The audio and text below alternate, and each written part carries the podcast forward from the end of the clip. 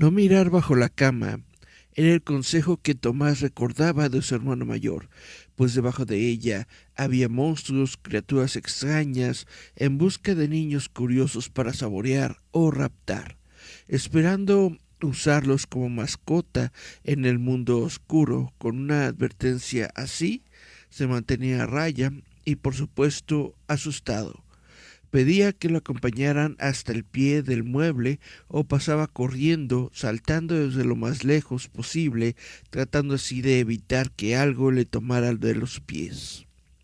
Una noche sin querer, de tanto moverse, la manta se corrió un poco y sintió el frío. Quiso jalarla, pero al parecer estaba atorada con algo. En el segundo intento puso tanta fuerza que pegado a la cobija vino también aquello que la detenía. Se trababa de una mujercita graciosa, con apariencia de anciana en miniatura. Esta señora le daba golpes al niño para que soltara la manta, pero lejos de herirlo, le causaban cosquillas, ya que lo hacía con una diminuta rama que le servía de bastón.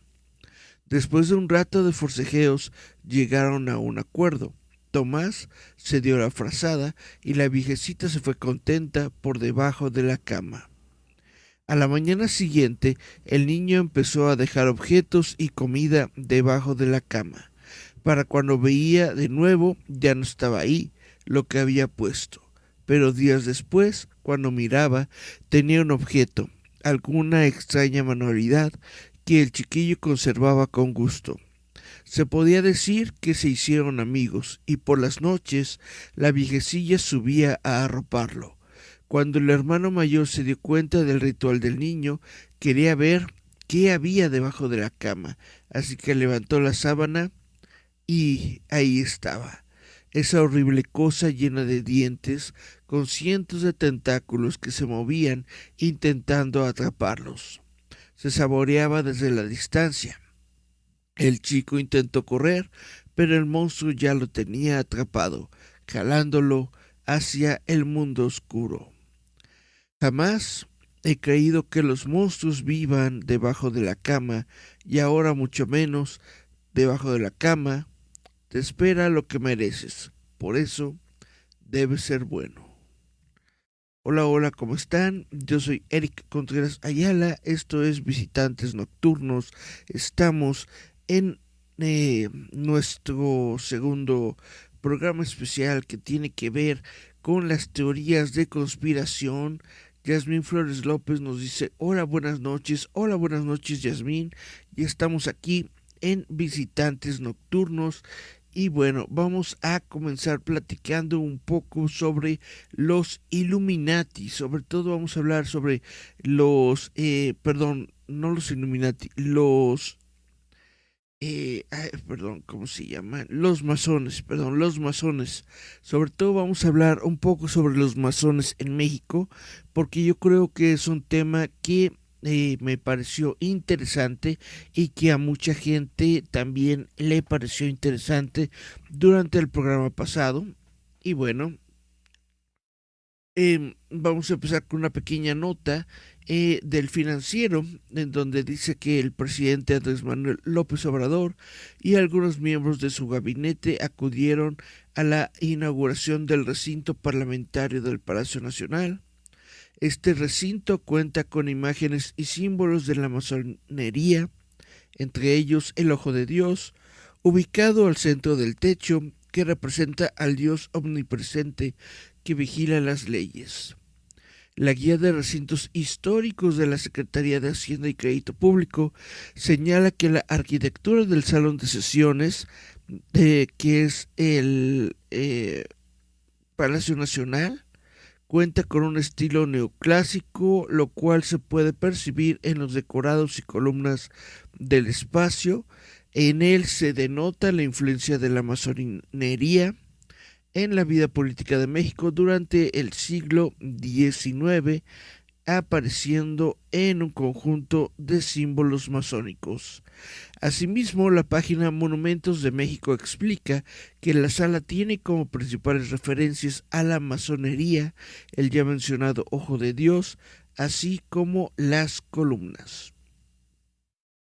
Y dice en la página justamente Monumentos de México, el Palacio Nacional existe en una placa señalando el lugar donde Benito Juárez fue iniciado en la Cámara de Senadores. El Benemérito se convirtió en ícono y se incorporó su imagen a los templos masones como figura simbólica. La antigua Cámara de Diputados en el Palacio también incorpora los símbolos masones del ojo que todo lo ve, el resplandor, las columnas cornucopias y bueno, el edificio original lo quemaron unos días después de que Juárez murió. Entonces, a todo esto, ¿qué es la masonería? La organización Via Freemason explica que la masonería es una hermandad de hombres comprometidos con vidas de honor, integridad y carácter. De acuerdo con la página, los hombres masones están en un viaje de autodescubrimiento y durante cientos de años han trabajado para convertirse en la mejor versión de sí mismos mientras trabajan para mejorar sus propias comunidades.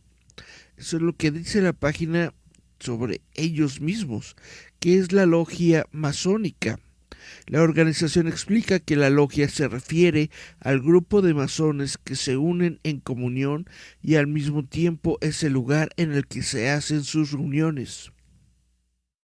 La logia en sí generalmente consiste en una sala de hospedaje donde se llevan a cabo negocios oficiales y rituales masónicos, así como varias áreas adicionales para que los hermanos compartan comidas, pasen tiempo juntos, organicen eventos públicos y privados y más.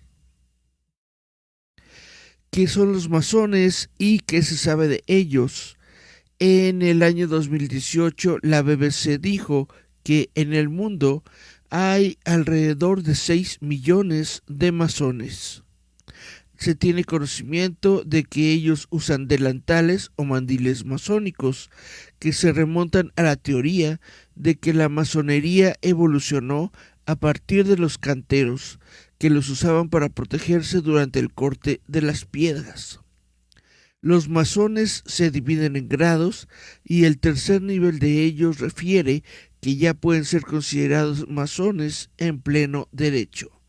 La ceremonia para lograr ser masones de tercer grado implica un exhaustivo interrogatorio que es de donde procede la expresión someter a alguien al tercer grado. Más allá de ser considerados una organización secreta, el medio de comunicación británico explica que ningún masón ha negado su asociación con la hermandad cuando se les pregunta, pero no se sabe del todo qué hacen en sus ceremonias. La BBC explica que en diferentes momentos de la historia la masonería ha sido acusada de conspirar y participar surrepticiamente en la política. Además, vía Freemason señala que la primera logia tuvo lugar en 1717. Aunque los orígenes de la masonería están perdidos en el tiempo, ¿qué se necesita para ser masón? Según el sitio web Free, vía Freemason, argumenta que estos son los requisitos para poder solicitar ser masón. Ser un hombre de al menos 18 años de edad. La edad mínima varía en algunas jurisdicciones, a veces llega hasta los 21. Se debe creer en la existencia de un ser supremo, aunque la masonería no tiene que ver con distinciones teológicas o creencias religiosas particulares. Tienes que ser de buen carácter moral. Debes estar motivado para unirte por razones ajenas a la ganancia o ganancia personal. La decisión de aplicar debe ser basada en tu propio libre albedrío y acuerdo. Debes ser impulsado por una opinión favorable de la masonería. Debes desear adquirir conocimiento, estar dispuesto a ajustarte a los usos y costumbres antiguos de la fraternidad. Todo eso es con información de la BBC. Y bueno, justamente eh, estábamos hablando eh, en el programa pasado de todo lo que estaba rodeado en México con, cosas de la, de la masonería y pues vemos que no es no somos el único país en el mundo justamente en Inglaterra y justamente por eso está tan metida la BBC es que eh, en Inglaterra también la masonería se supone que opera mucho dentro de lo que es la política de allá. El diario The Guardian informó a principios de este mes, bueno, la existencia de dos logias, las asociaciones en las que se agrupan los masones, que operan en el eh, en secreto en el Parlamento de Westminster y que están integradas por políticos y periodistas Además, el hasta ahora presidente de la principal asociación sindical de los policías de Inglaterra y Gales denunció que los círculos masones dentro del cuerpo están bloqueando reformas que ayudarían a corregir las desigualdades que todavía sufren las mujeres, los negros y otras minorías. Estas noticias reabrieron el viejo debate sobre la supuesta influencia entre las élites dirigentes de la masonería, de la que en su día llegó a formar parte el ex primer ministro británico Winston Churchill y bien originariamente se constituyó como una sociedad secreta, ahora opta por defenderse públicamente de acusaciones. La Gran Logia Unida de Inglaterra publicó anuncios a página completa en varios periódicos británicos pidiendo el fin de la discriminación que sufren sus miembros, quienes se quejan de la representación tergiversada que se ofrece de ellos. Eh, David Staples eh, se dice que es el líder de los masones de Inglaterra y Gales. Él negó las informaciones de The Guardian, dijo que ninguno de sus miembros era parlamentario o periodista. Dijo no somos una sociedad secreta, a la vez que calificó que de ridícula la noticia sobre el supuesto bloqueo a reformas por parte de masones dentro de la política. Se habla de ceremonias secretas. De hecho, Staples anunció que la masonería, inglesa llevaría a cabo una serie de jornadas de puertas abiertas para responder las preguntas de la población sobre la naturaleza y funcionamiento de esa organización. De este modo, quieren combatir el hermetismo con el que tradicionalmente se ha asociado a los masones. Peter, quien es un joven masón de Londres, le dijo al periódico The Guardian, mis compañeros de trabajo saben que soy miembro de la logia y nunca me he encontrado con ningún hermano masón que se niegue a dar a conocer su membresía o esconda lo que hacemos.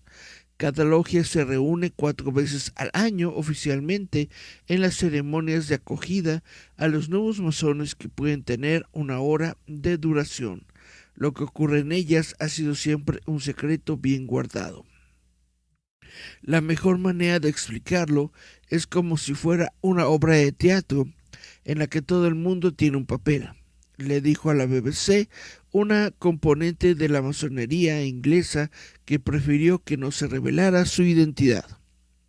El venerable maestro, uno de los más altos grados de las logias, es el actor principal y lleva la voz cantante. En la ceremonia, los nuevos masones deben responder a una serie de preguntas. Lo que se dice en la reunión nunca se transcribe. Otro masón entrevistado por la BBC aseguró que no hay trampa ni nada raro en todo esto, mientras que a los miembros se les disuade de hablar de política o religión, la creencia en un poder superior ha sido históricamente un requisito para unirse.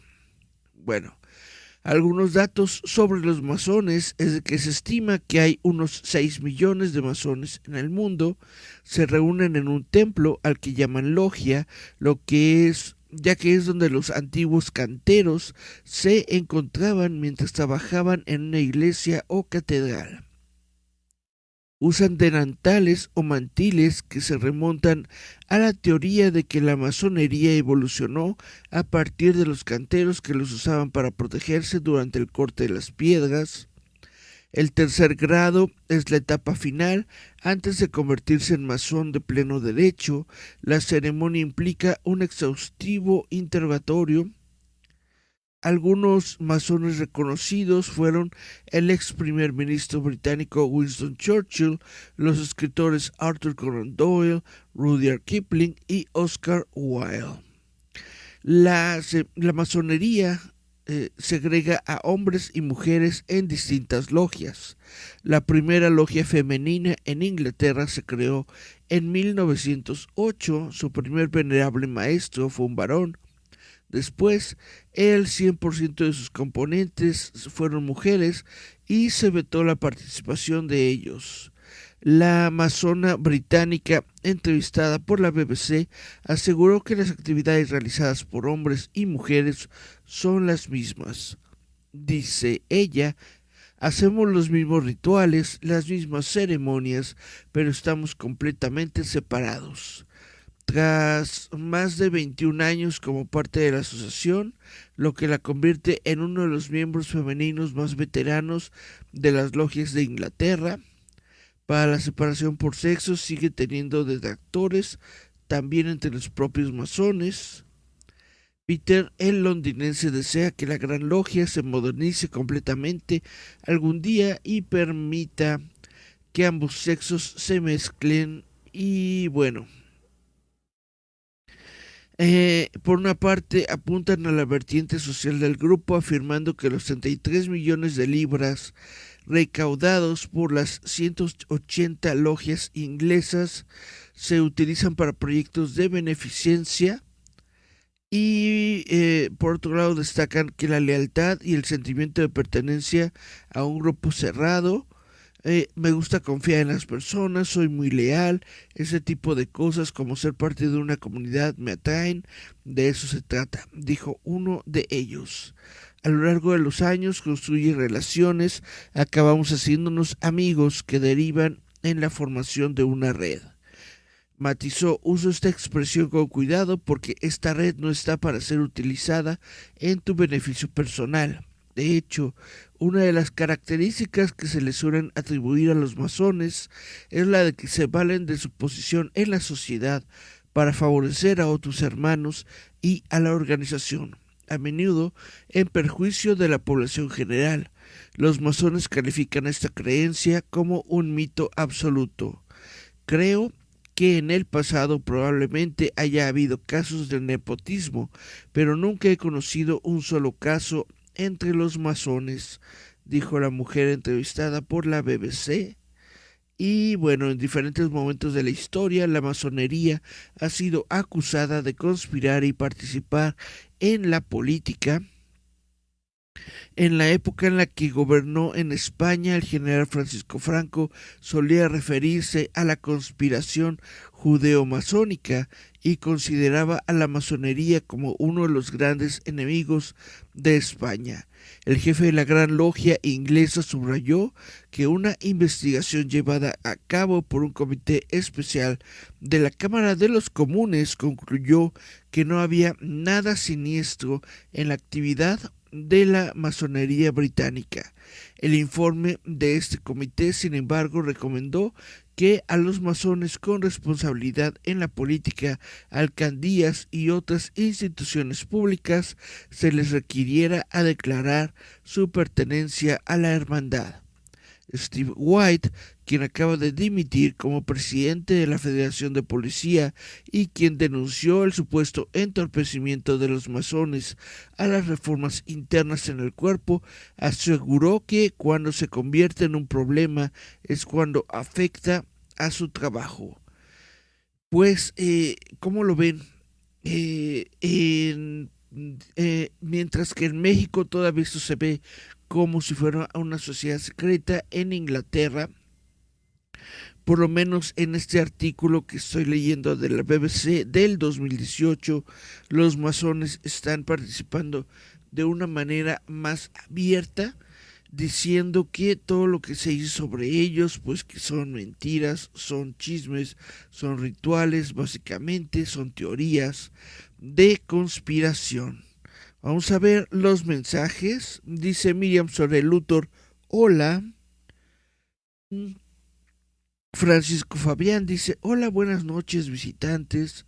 ¿Cómo te va, Fabián? Chan, chan, chan. Dice Juan Daniel, hola Juan Daniel. Dice buenas noches, Eric, y a todos los doctámbulos reptilianos en el Cerro de la Estrella. ¿Tú crees que hay de esos allá arriba?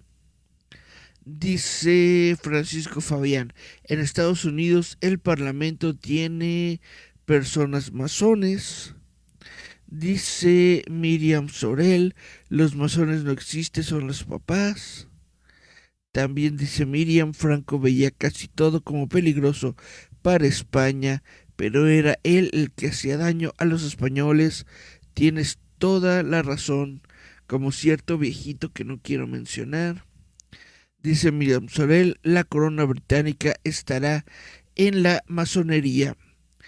Pues según tengo entendido, eh, no se le permite, vaya, a un miembro de la, de la realeza estar en un, e, e, e, en un tipo de grupo como ese, como los masones, pero la verdad no estoy 100% seguro, no estoy 100% pues al detalle con ese detalle, porque pues yo no soy masón. Chan, chan, chan. Simplemente me parece un tema interesante porque como habíamos estado comentando en el programa pasado, en México por lo menos hay un grupo, un sector de personas que le echan mucho mm, de culpa y de, de, de, conspiración, vaya, a los masones dentro de la actividad política mexicana. Dicen que ellos son los que los que controlan básicamente la política mexicana y pues durante un tiempo se dijo que muchas personalidades, sobre todo del Partido Revolucionario Institucional, eran de esta magia logia masónica y también, bueno, se ha dicho mucho sobre Benito Juárez, quien es probablemente el masón mexicano más conocido de toda la historia.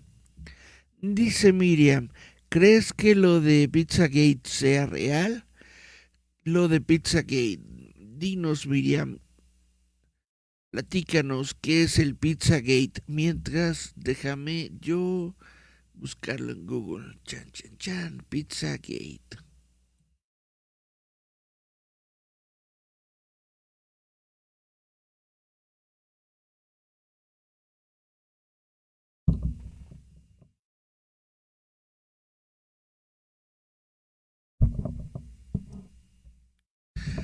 Todo gate que tenga que ver con pizza suena interesante. Chan, chan, chan. Pizza Gate. Ok.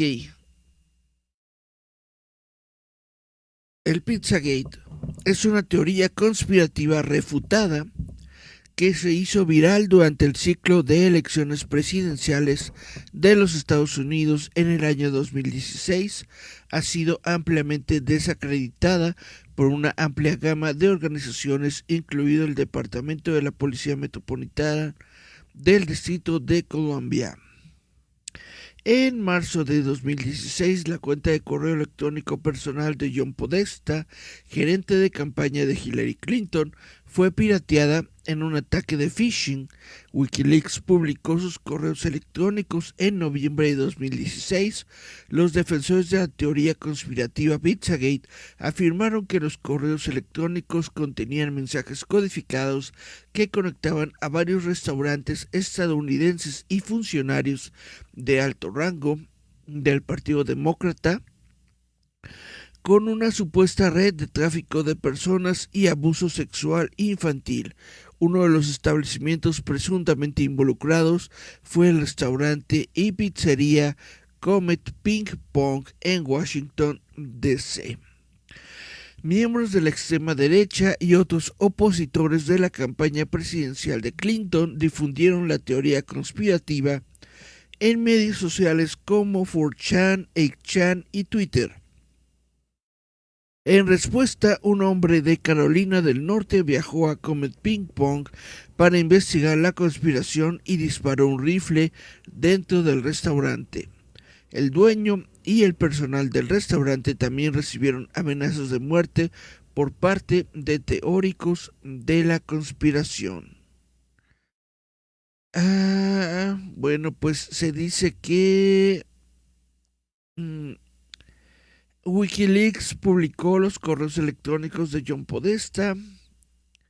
Los defensores de la teoría leyeron los correos y alegaron que contenían palabras claves para la pedofilia y la trata de personas. Es decir, lo que sí es real, lo que sí ocurrió y de hecho sí le costó a Hillary Clinton su pues la presidencia vaya fue eh, fueron los correos que se dieron a conocer a través de WikiLeaks.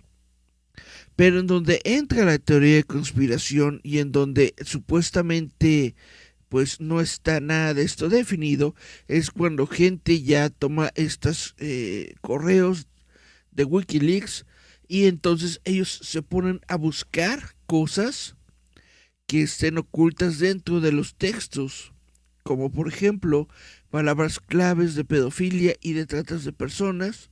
Los defensores dicen que el Comet Big Pong era un lugar de encuentro para abuso ritual satánico.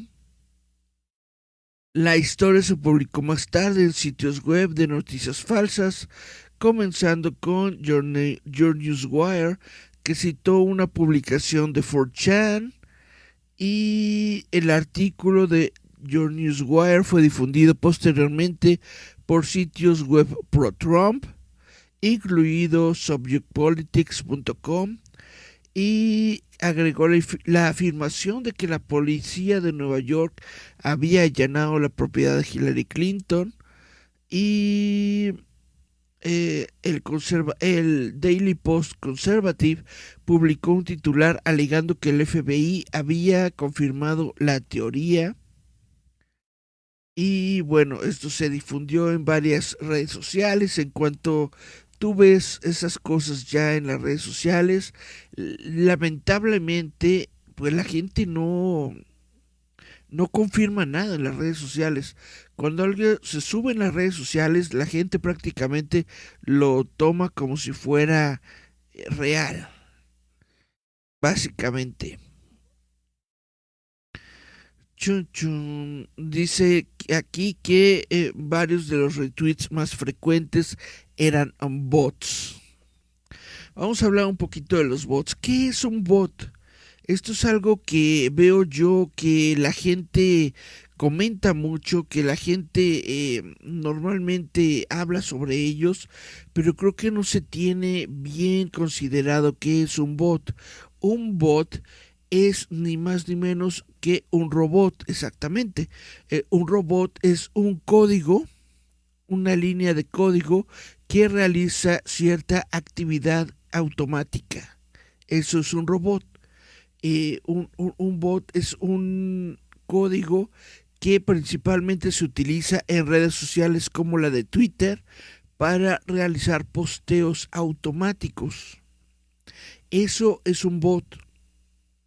Un bot no es una persona, un bot no es un ser humano real, un bot es un código, al menos en su definición o en lo que debería ser eh, considerado como eh, un, un, bot real, eso es lo que es. Sin embargo, durante justamente, eh, vaya, de nuevo digo, no me gusta meterme en la política ni nada de esto, pero Andrés Manuel López Obrador durante su campaña política, eh, pues obviamente siendo un viejito que no entiende de tecnología, hablaba de bots, hablaba de, de, vaya, de gente que hablaba mal de él en las redes sociales y los llamaba como bots.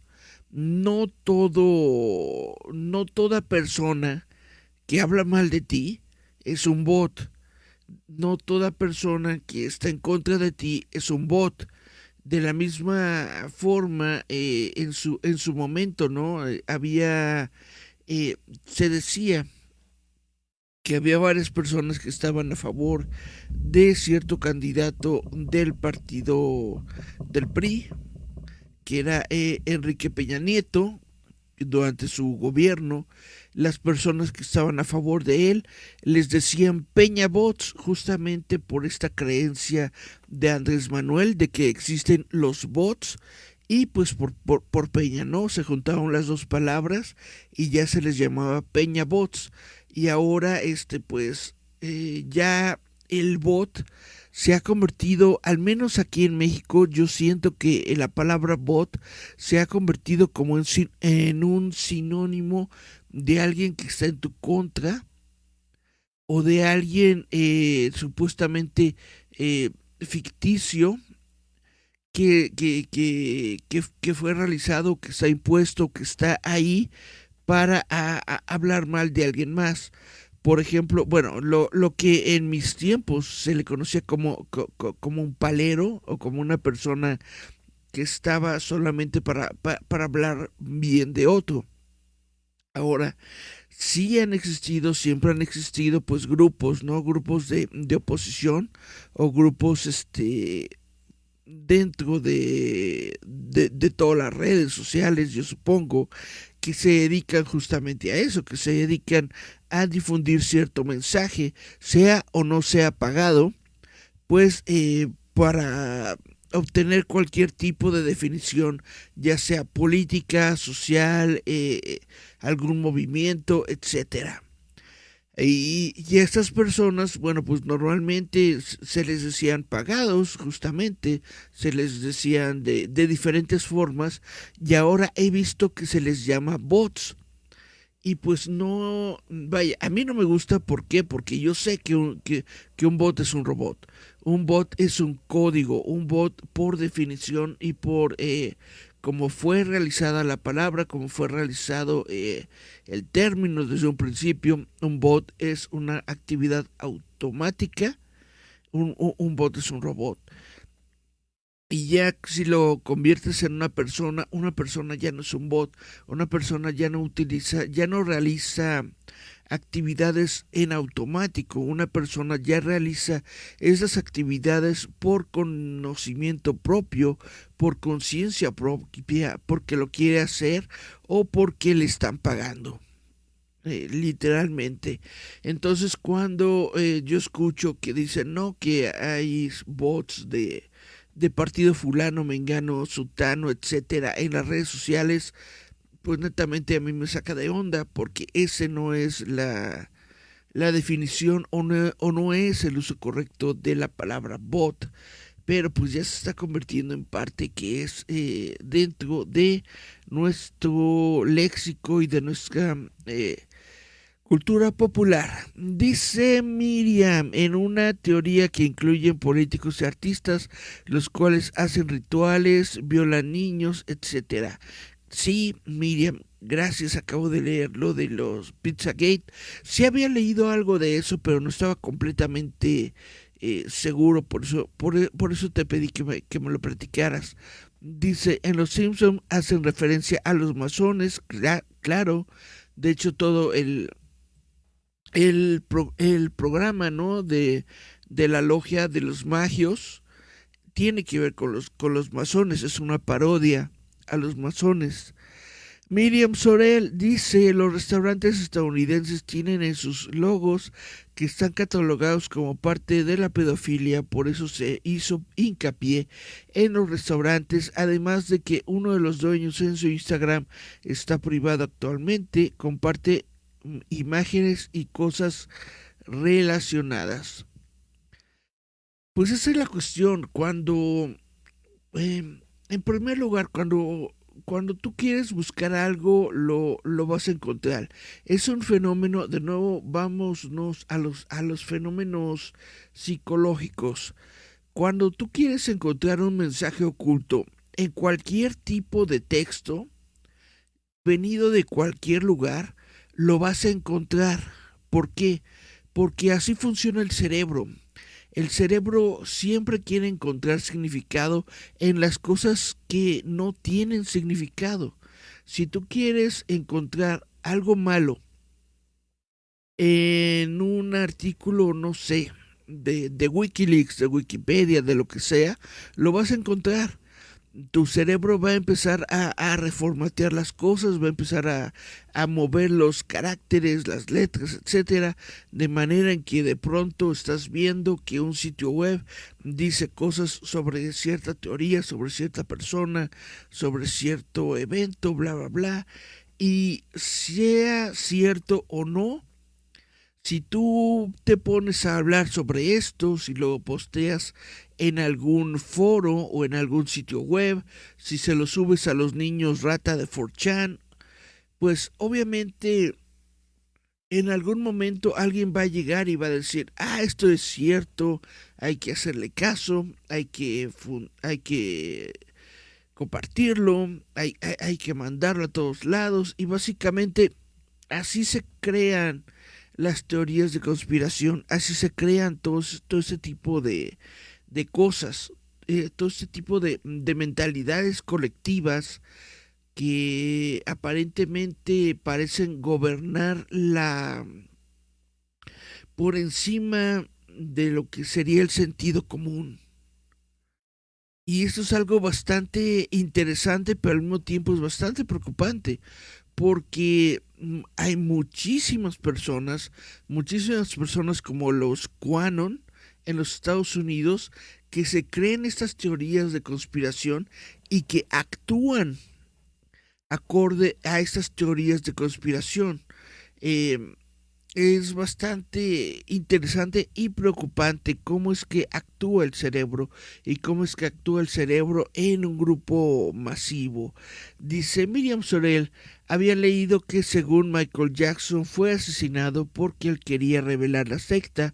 Entre otros artistas está un DJ, no recuerdo el nombre, que supuestamente se suicidó y en uno de sus videos musicales hace referencia a esto. Continúa Miriam, el man que quería comprar Twitter canceló la, la compra al ver que Twitter tenía un montón de bots. Eh, ¿Te refieres a Elon Musk? Dice eh, Miriam, eh, es fan de las conspiraciones. Sí, desafortunadamente sí. Desafortunadamente, y vuelvo a decir lo mismo, no me gusta hablar de política, no me gusta estar en, eh, eh, en contra del partido político, de la creencia política de nadie, pero desafortunadamente esta persona que se encuentra en estos momentos en el poder tiene una... su cultura popular, por, por, por así llamarlo, está completamente basada en, en este tipo de teorías, está basada en lo que se dice más que en, en, en, la realidad. Él está muy, muy, muy interesado en lo eh, eh, en las cosas que se dicen, en los chismes que se dicen, en las historias que se dicen, en las teorías conspiranoicas que se dicen. Sobre todo eh, me he dado cuenta de que él está muy metido justamente en todo esto que se decía en los años 80 y 90, porque yo supongo que esto es justamente el periodo en el que él era pues un eh, adolescente joven, tal vez un adulto joven, ¿no? Que, que escuchaba todas estas cosas, probablemente dentro del mismo eh, medio político en el que se encontraba, se hablaba sobre los masones, se hablaba sobre esta eh, logia, sobre, sobre el poder, sobre esas cosas, y desafortunadamente eh, no lo ha tomado como lo que es, sino que lo, para él todo esto existe, para él todos estos grupos existen, a pesar de que él ahora está en el poder, a pesar de que ahora él es el presidente y él es el que supone que debería estar en control de todo esto, pues como no lo está, como no lo encuentra, como eh, todavía siente que, que hay algo que no está en su poder, sigue creyendo, sigue sintiendo y sigue pensando en que existen todos estos grupos que están en su contra, que quieren hacerle algo. ¿Y sabes cómo se llaman esos grupos? Simplemente son otros políticos, simplemente son otros seres humanos, porque todos tenemos el derecho pues de tener diferentes opiniones, todos tenemos el derecho de tener pues otras eh, realidades incluso, se podría decir. Y, y, bueno, eh, vamos, vamos, vamos a hablar un poco sobre los reptilianos, porque también es una teoría de conspiración interesante. Los eh, reptiloides reptilianos, hombres lagarto o draconianos son reptiles humanoides imaginarios que tienen un papel destacado en la literatura fantástica o de ciencia ficción, dentro de la ufología, y en teorías de conspiración contemporáneas.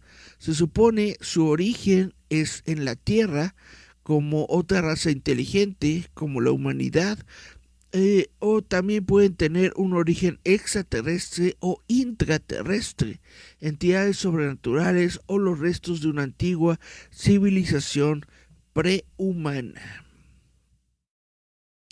Los variados humanoides reptilianos han sido muy comunes en los mitos y leyendas de las culturas a lo largo de la historia. Por ejemplo, en América tenemos a Quetzalcoatl, quien fue eh, el nombre náhuatl de una deidad de la mitología maya o azteca, descrita como la serpiente emplumada de la antigua Mesoamérica es uno de los principales dioses o energías de muchas civilizaciones en lo que hoy es México y Centroamérica. El nombre Quetzalcoatl literalmente significa eh, la serpiente emplumada. Sí, Quetzal.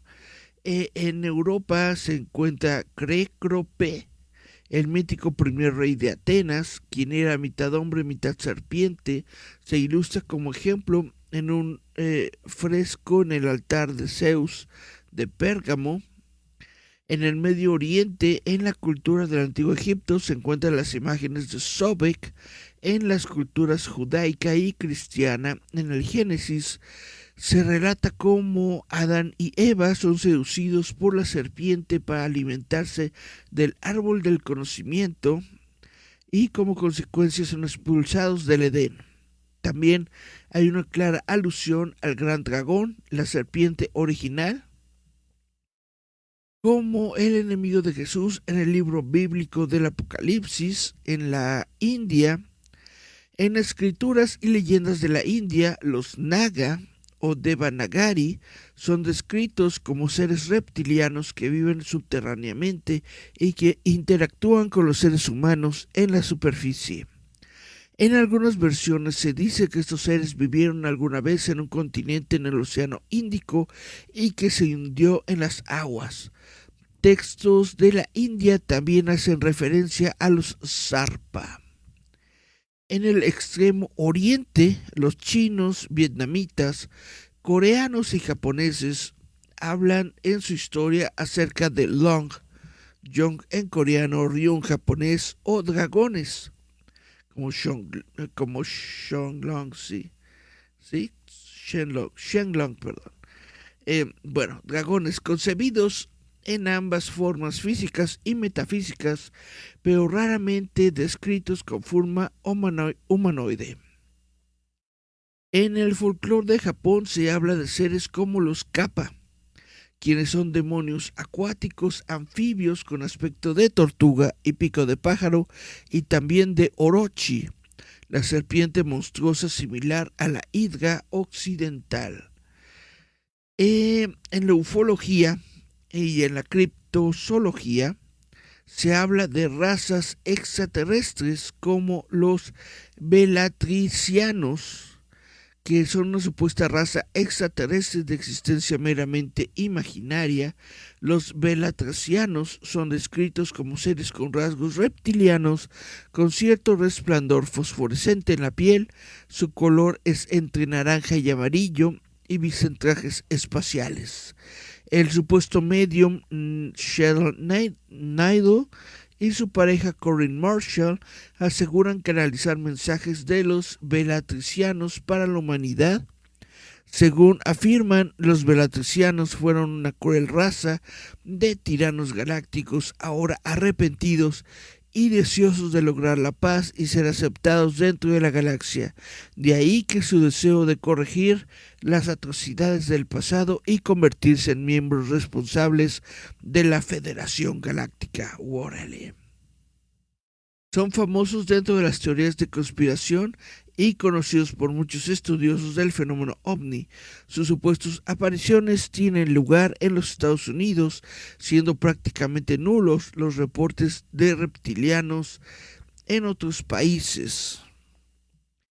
David Icke tras la obra del escritor británico David Icke, la figura del reptiliano ha cobrado popularidad asociándola a teorías conspiranoicas de eh, dominación mundial por parte de reyes, jefes de Estado, aristócratas y magnates financieros muy ligados a la masonería. También están las historias inventadas por Secaria Silchin sobre los Anunnakis, de que fueron eh, realmente reptilianos. Se encuentra el nuwaubianismo.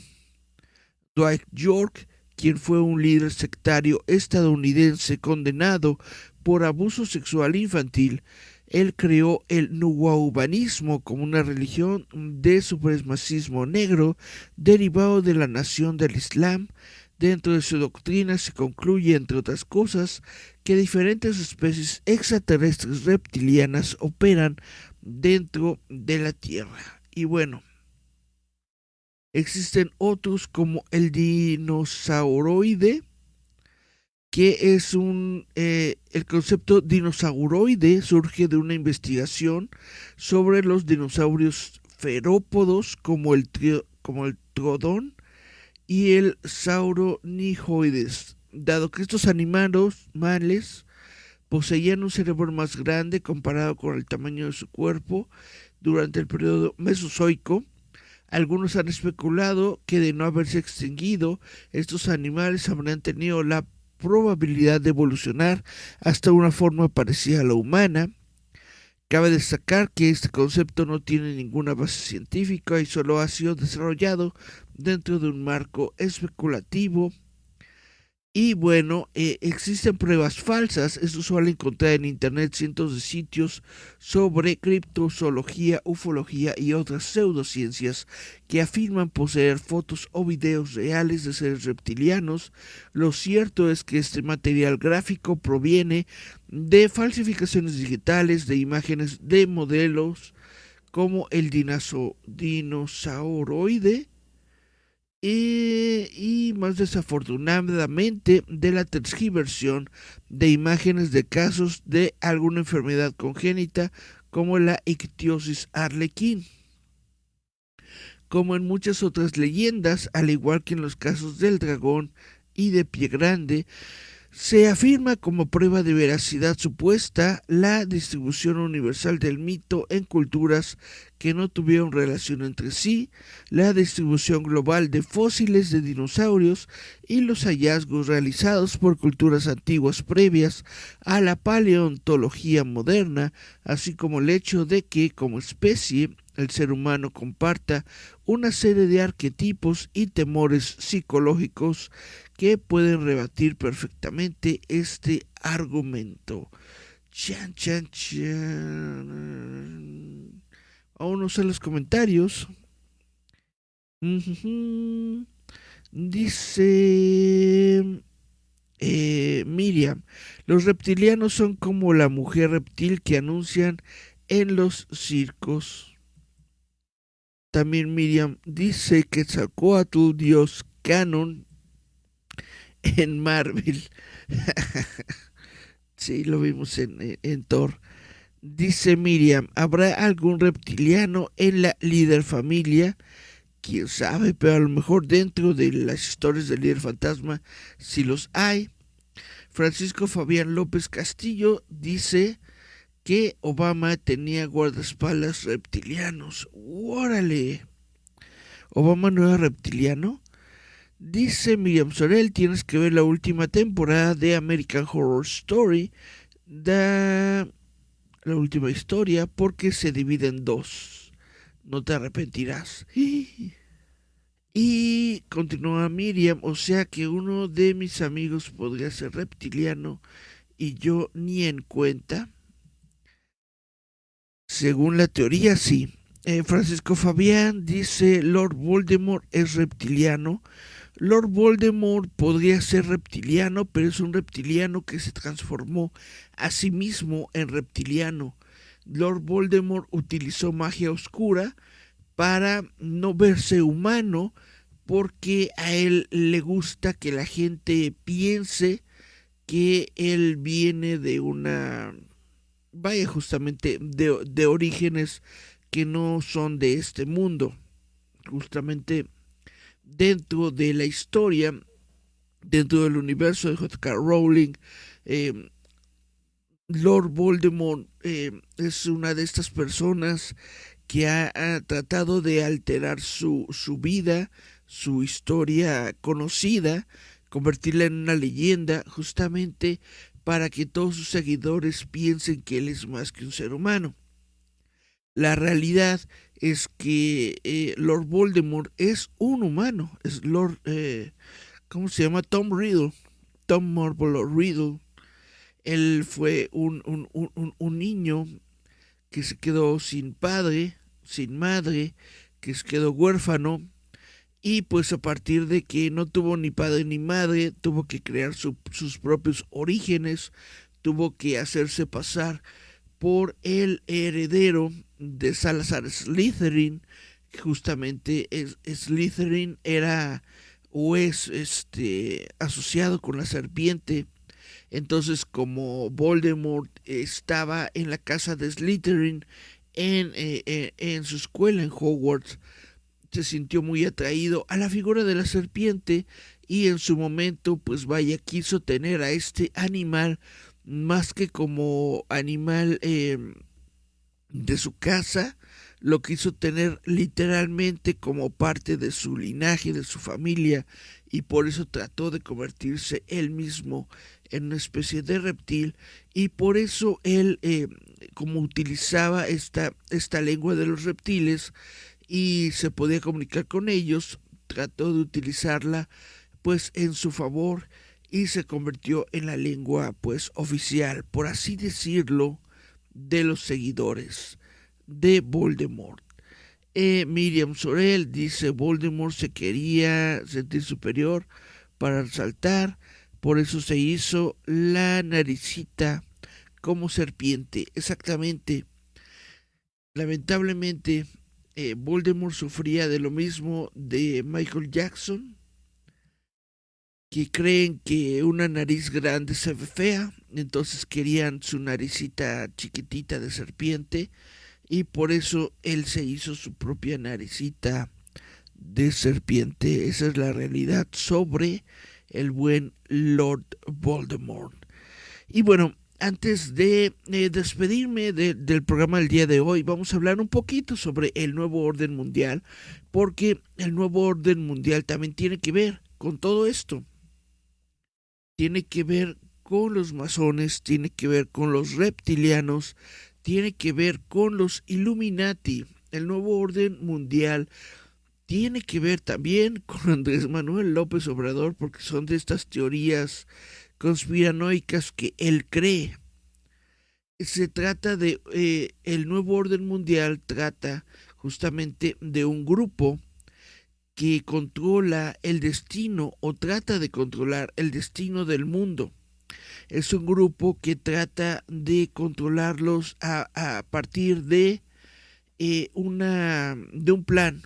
En este plan, eh, varios, vaya, hay varios sitios web, varias teorías conspirativas, varios eh, fases del plan, pero a grandes rasgos se supone que este plan tiene la noción de juntar a todo el mundo dentro de un solo gobierno, dentro de un solo orden mundial. Dentro de este orden mundial lo que se plantea es deshacerse de las razas que, no son eh, inteligentes, y desafortunadamente dentro de este orden mundial se habla mucho sobre Latinoamérica. Justamente se dice que Latinoamérica es una de estas eh, zonas que tienen mucha ignorancia debido a, que no se han desarrollado y entonces es una de las naciones que deberían desaparecer. Dentro del nuevo orden mundial se dice que eh, ha habido varios eh, intentos por desaparecer eh, a, Latinoamérica, por crear este, justamente enfermedades, por eh, crear desinformación, justamente todo lo que se dice sobre el COVID, toda esa desinformación del COVID, era parte del plan del nuevo orden mundial, de que la gente en Latinoamérica creyera en todas las teorías de conspiración del COVID, para que murieran. O sea, que, que la gente eh, en Latinoamérica creyera que las, que las vacunas eran malas para que no las tomaran y se murieran. Y eso está bastante gacho, pues porque uno vive en Latinoamérica, pero pues al mismo tiempo uno tiene que hacer algo en contra del nuevo orden mundial y eso es esparcir información, hacer que Latinoamérica sea una nación, o al menos México, que no esté tan ligada a la ignorancia, de forma tal de que si existe un grupo que quiere eh, desaparecernos, pues digan, mira, por lo menos los mexicanos no son tan güeyes, y decir, a ellos sí los perdonamos. Pero bueno, como les digo, todo esto son teorías, todo esto son eh, historias, todo esto no tiene nada que ver con la realidad. Pero algo que me llama mucho la atención del nuevo orden mundial es de que hasta se, se toman la misma historia de Watchmen. Probablemente ustedes eh, si no leen eh, cómics o no, o, no, o no han visto la película, pues no sepan mucho sobre Watchmen. No los voy a estar, este, no los voy a estar aburriendo con mi conocimiento sobre Watchmen, pero lo que sí les voy a decir es de que parte al menos de las teorías del nuevo orden mundial que yo he leído tienen que ver con Watchmen, en el sentido de que en Watchmen hay un personaje, el villano principal, quiere hacer que justamente eh, se termine la amenaza nuclear y que toda la humanidad se una en un solo gobierno, dándonos un enemigo en común. Este enemigo en común es el extraterrestre. Entonces, ¿cómo hacerlo? Lo que hace esta persona es crear a ese extraterrestre. Crea un, eh, un, ser, como si fuera un pulpo, como si fuera Cthulhu de los mitos de, de, Lovecraft, un, un, ser gigante, como un pulpo gigante, y lo eh, hace explotar en medio de la ciudad de Nueva York. Y esto provoca pues que la gente piense que realmente hay este, seres extraterrestres que se parecen a, este pulpo. Se crea la noción de que eh, eh, uno de los superhéroes, de hecho, el único superhéroe que tiene, que tiene poderes en todo este universo, fue el que destruyó a este pulpo y se fue, se fue del planeta porque se fue persiguiendo a esta sociedad de pulpos, ¿no? Y eh, por eso me gusta mucho la serie de televisión de, de HBO, porque mantienen todavía este el, el, mito de los pulpos con una con una máquina que, que produce estos pequeños como, como pedacitos de pulpo y los sigue esparciendo por diferentes partes del mundo. Pero bueno, eh, la teoría del nuevo orden mundial de, que, que existe es que los Estados Unidos y todas estas personas que están dentro del nuevo orden mundial, dentro de este grupo, raza, eh, lo que sea que controla el mundo, quiere justamente que la humanidad en conjunto se una en un solo, en un solo gobierno y para esto nos quiere dar un enemigo en común y este enemigo común es justamente el extraterrestre. Entonces, uno de los eh, principales objetivos que tiene el nuevo orden mundial es convencernos de que existen los extraterrestres, de que existe algo fuera de nosotros, de que existen los ovnis, de que existen todo esto, para que eh, los gobiernos del mundo se unan en contra del fenómeno, digan, hay algo más allá que el ser humano. El ser humano tiene, el ser humano es hermano, el ser humano tiene que unirse, el ser humano tiene que ser el propio defensor de la humanidad y entonces eh, juntar a todos dentro de un solo gobierno que se dedique justamente a defendernos de lo que viene, vaya, de lo que está fuera de nuestro país, de, perdón, de nuestro planeta. Básicamente es eh, los Estados Unidos, pero en todo el planeta. ¿A qué me refiero con esto? Con el, el principio de América para los americanos, con el principio de la tierra para los terrarios, eh, los, eh, ajá, lo, la, la, Tierra como planeta, para los humanos y unirnos a todos en contra de eh, la raza extraterrestre que aún no existe, pero que en algún momento algún eh, millonario o eh, alguna persona justamente de este grupo, que ya sean los Illuminati, sean los masones, sean los reptilianos, sea quien sea, este grupo en algún momento se dice que va a exponer la verdad sobre eh, los extraterrestres para que la humanidad se una contra ellos y entonces vayamos todos en contra contra los aliens. Em, dice eh, Miriam Sorel, como que ya se acabó. Pues ya casi, ya casi se acaba. Dice Miriam sobre los de la CFE son Illuminatis, sí, porque los nos iluminan a todos. Ah, qué chiste tan bonito. los eh, Francisco Fabián dice los que mantengan el agua son reptilianos acuáticos. Exactamente. Porque sí, hay, hay eh, como los sapitos, los sapitos son este anfibios, ¿no? Son reptilianos acuáticos. Dice Miriam Sorel, pues gente de los estados creían esas teorías de las vacunas, hasta conocí doctores que se las creían y decían que eran malas hasta que tenían chips. Pues sí, esa es la cuestión. Eh, es, e, esa es la cuestión con las teorías de la conspiración, que tú crees que solamente unos cuantos las van a, eh, las van a adoptar ¿Tú crees que solamente ciertas, ciertas personas son lo suficientemente bobas como para creérselas? Y cuando te das cuenta, hasta quien no crees. Yo me di cuenta en, en Facebook personas que yo consideraba mis amigos, personas que consideraba muy inteligentes, personas que consideraba yo muy ecuánimes en lo que hacen, en lo que dicen, eh, de pronto se estaban compartiendo teorías de conspiración del COVID y de pronto estaban compartiendo eh, cosas eh, sobre las vacunas.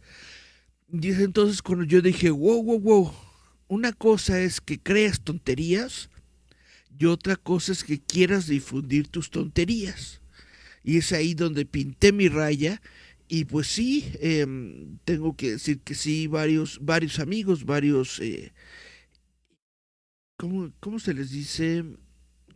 Contactos, varios contactos de mis redes sociales, pues lamentablemente dejaron de serlo, pero pues era más importante durante su momento impartir información real que continuar con cierto, tipo, con cierto tipo de amistades, dice Francisco Fabián, en las pinturas del Renacimiento salen ovnis.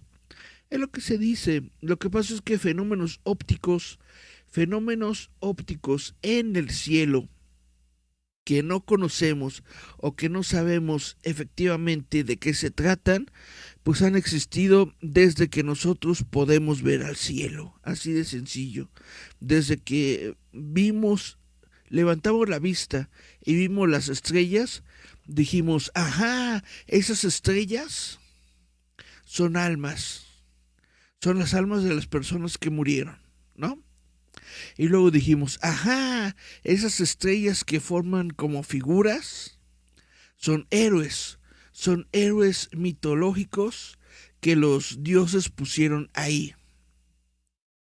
Y luego vimos grandes nubes y esas grandes nubes eh, se convirtieron en el lugar donde los dioses eh, tenían su casa, el Olimpo. Y luego vimos luces en el cielo y esas luces en el cielo tenían que ser nuestros propios dioses que estaban en el Olimpo. Estaban, eh, no sé, platicando entre ellos o a lo mejor peleando entre ellos. Luego vimos rayos, vimos truenos y entonces tenía forzosamente que haber un dios que se encargara de todo eso. Se tenía, tenía que haber un dios que se encargara del rayo tenía que haber un Dios que se encargara del trueno. Y así, entonces eh, los fenómenos que no entendemos, que no comprendemos, van a estar ahí toda nuestra vida, porque nunca vamos a alcanzar a comprenderlo todo. Y lo que no sabemos es muy, muy grande.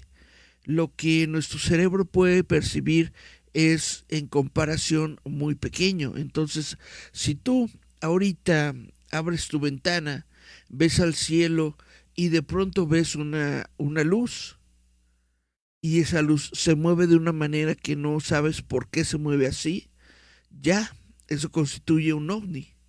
Y si eres una persona que le gusta el arte, muy probablemente vas a dibujar ese ovni o vas a tratar de ponerlo en alguna obra, en algún tipo de obra. Entonces los pintores de su época, cuando veían eh, fenómenos en el cielo que no entendían, lo plasmaban en su obra, lo ponían en su obra. les preguntas qué es, pues quién sabe, es algo que yo vi algún día y dije, ha estado muy padre, lo voy a dibujar, lo voy a pintar en este óleo. Dice Miriam Sorel, tiene sentido esto que comentas, solo que en lugar de extraterrestres ponen a Rusia.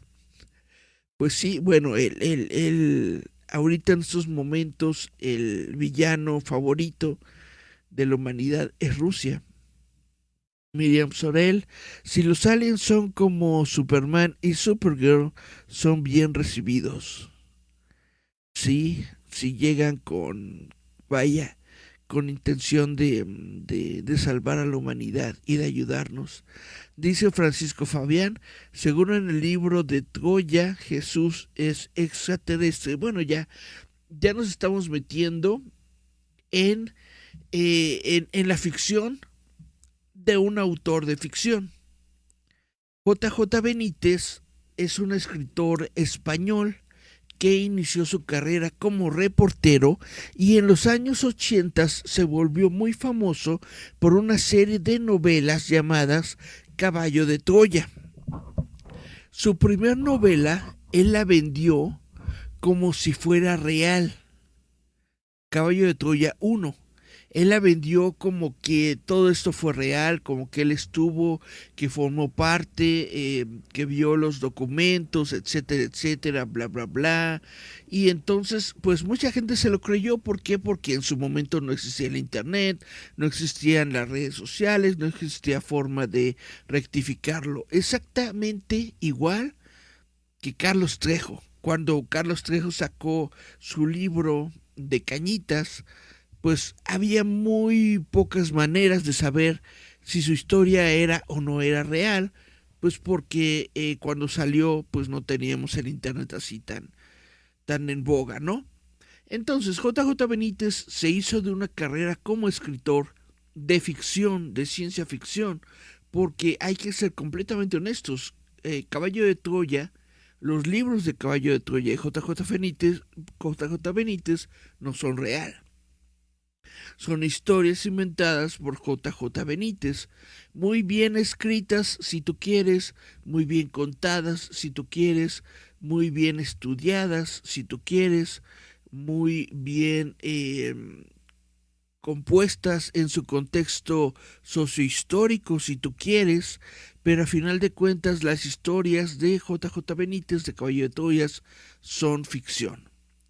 Entonces, eh, se trata, cuando, cuando, JJ Benítez habla de Jesús, pues se trata de un autor de ficción hablando de, un, de otro personaje de ficción. Y si dice que Jesús es extraterrestre, pues bueno, es ya metiéndole a este personaje de ficción una historia hasta más interesante de la que tiene eh, el personaje originalmente. E, esta es la cuestión. Eh, Caballo de Troya, tengo que ser completamente honesto, solamente he leído el primer libro de Caballo de Troya, no por falta de interés, sino porque ya el resto de los libros pues ya no han estado en, mi, en mis manos. Son, eh, bueno, al menos el primer Caballo de Troya, vuelvo a repetir, es un libro interesante, es un libro que en su momento provocó justamente eh, mucha, mucha polémica, mucha teoría de conspiración, porque muchas personas pensaron que era real. Pero ya a lo largo de los años ha salido gente justamente a hablar sobre eh, eh, Caballo de Troya, sobre lo que dice JJ Benítez que es real, pero que en realidad no es real, etcétera, etcétera. Entonces ya ha habido varias eh, formas de refutar lo que se dice dentro de los libros de Caballo de Troya, como si fuera necesario refutarlo. Tú solamente tienes que leer cualquier libro de Caballo de Troya y te das cuenta de que es ficción. ¿Por qué? Pues porque se lee como si fuera ficción. Y bueno, no les estoy diciendo que no lo lean, al contrario, si pueden leerlo, léanlo. Es un libro muy bonito, muy padre, muy genial, Caballo de Troya de JJ Benítez. Se los recomiendo mucho. El que no les recomiendo es Cañitas.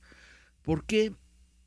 Porque no está bien escrito, porque no, porque tiene muchas faltas eh, eh, de, de, redacción, muchas faltas de redacción, de ortografía, de vaya, de, de juicio,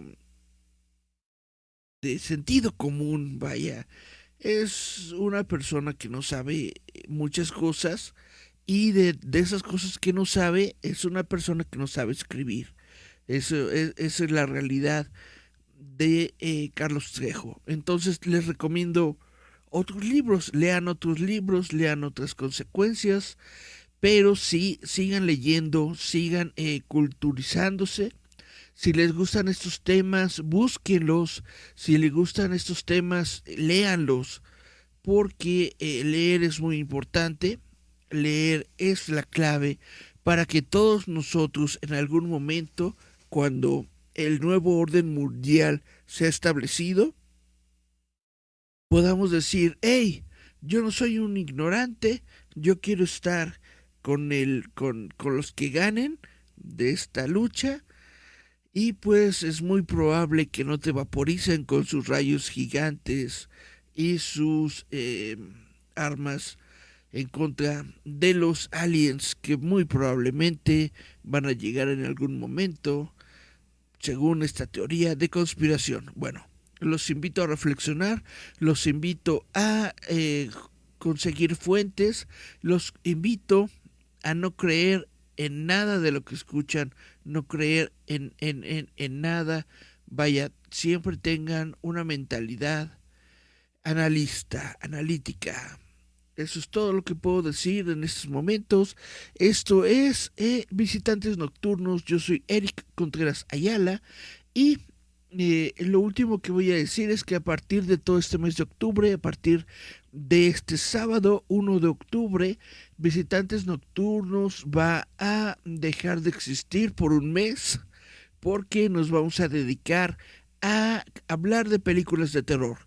Porque si uno de mis principales eh, atractivos, hobbies, eh, cosas que me gustan hacer en el mundo es leer y leer sobre temas paranormales, lo segundo que me gusta es ver, es ver películas de terror, ver películas de miedo, ver cosas que podrían asustarme, que podrían decir, ay, nanita, pero después digo, jajaja, ja, ja, está hecho con las patas, pero aún así me gusta mucho. Entonces vamos a estar todo el mes de octubre viendo películas de terror. Y todas esas películas de terror las vamos a estar compartiendo al un servidor, Eric Contreras. Voy a estar hablando de estas películas de terror todos los días de octubre a las 10 de la noche. Y eh, durante el mes de octubre que estaré, que estaré realizando esta, estos programas de películas de visitantes nocturnos, pues no voy a estar realizando este programa. Este programa eh, de las noches, de los sábados en la, a la medianoche, no lo voy a realizar, tampoco voy a realizar el programa de eh, Giant Metal Roboto. Y me van a decir, ¿por qué? ¿Por qué, Eric? Pues porque va a ser un montón de trabajo y, y, pues eh, no me va a dar tiempo de hacerlo todo. Entonces eh, los platico, les digo que así es como vamos a estar en octubre y obviamente en noviembre, diciembre regresamos a nuestra programación habitual. Pero bueno, este es entonces el último programa de, la, de, de este momento de visitantes nocturnos, que es en el formato normal de visitantes nocturnos. Yo soy Eric Contreras Ayala. Los invito a seguirme a través de eh, mis redes sociales, a través de Roboto MX en Facebook, ah, y que sigan también lo que escribo, las bobadas que escribo en el sitio web roboto.mx. Eh, nos estamos viendo la próxima semana, el próximo mes. Esto fue Visitantes Nocturnos en su formato normal. Dice Francisco Fabián, excelente programa. Eric, muchas gracias. Espero que haya sido de su, de su entretenimiento. Bye, bye, bye.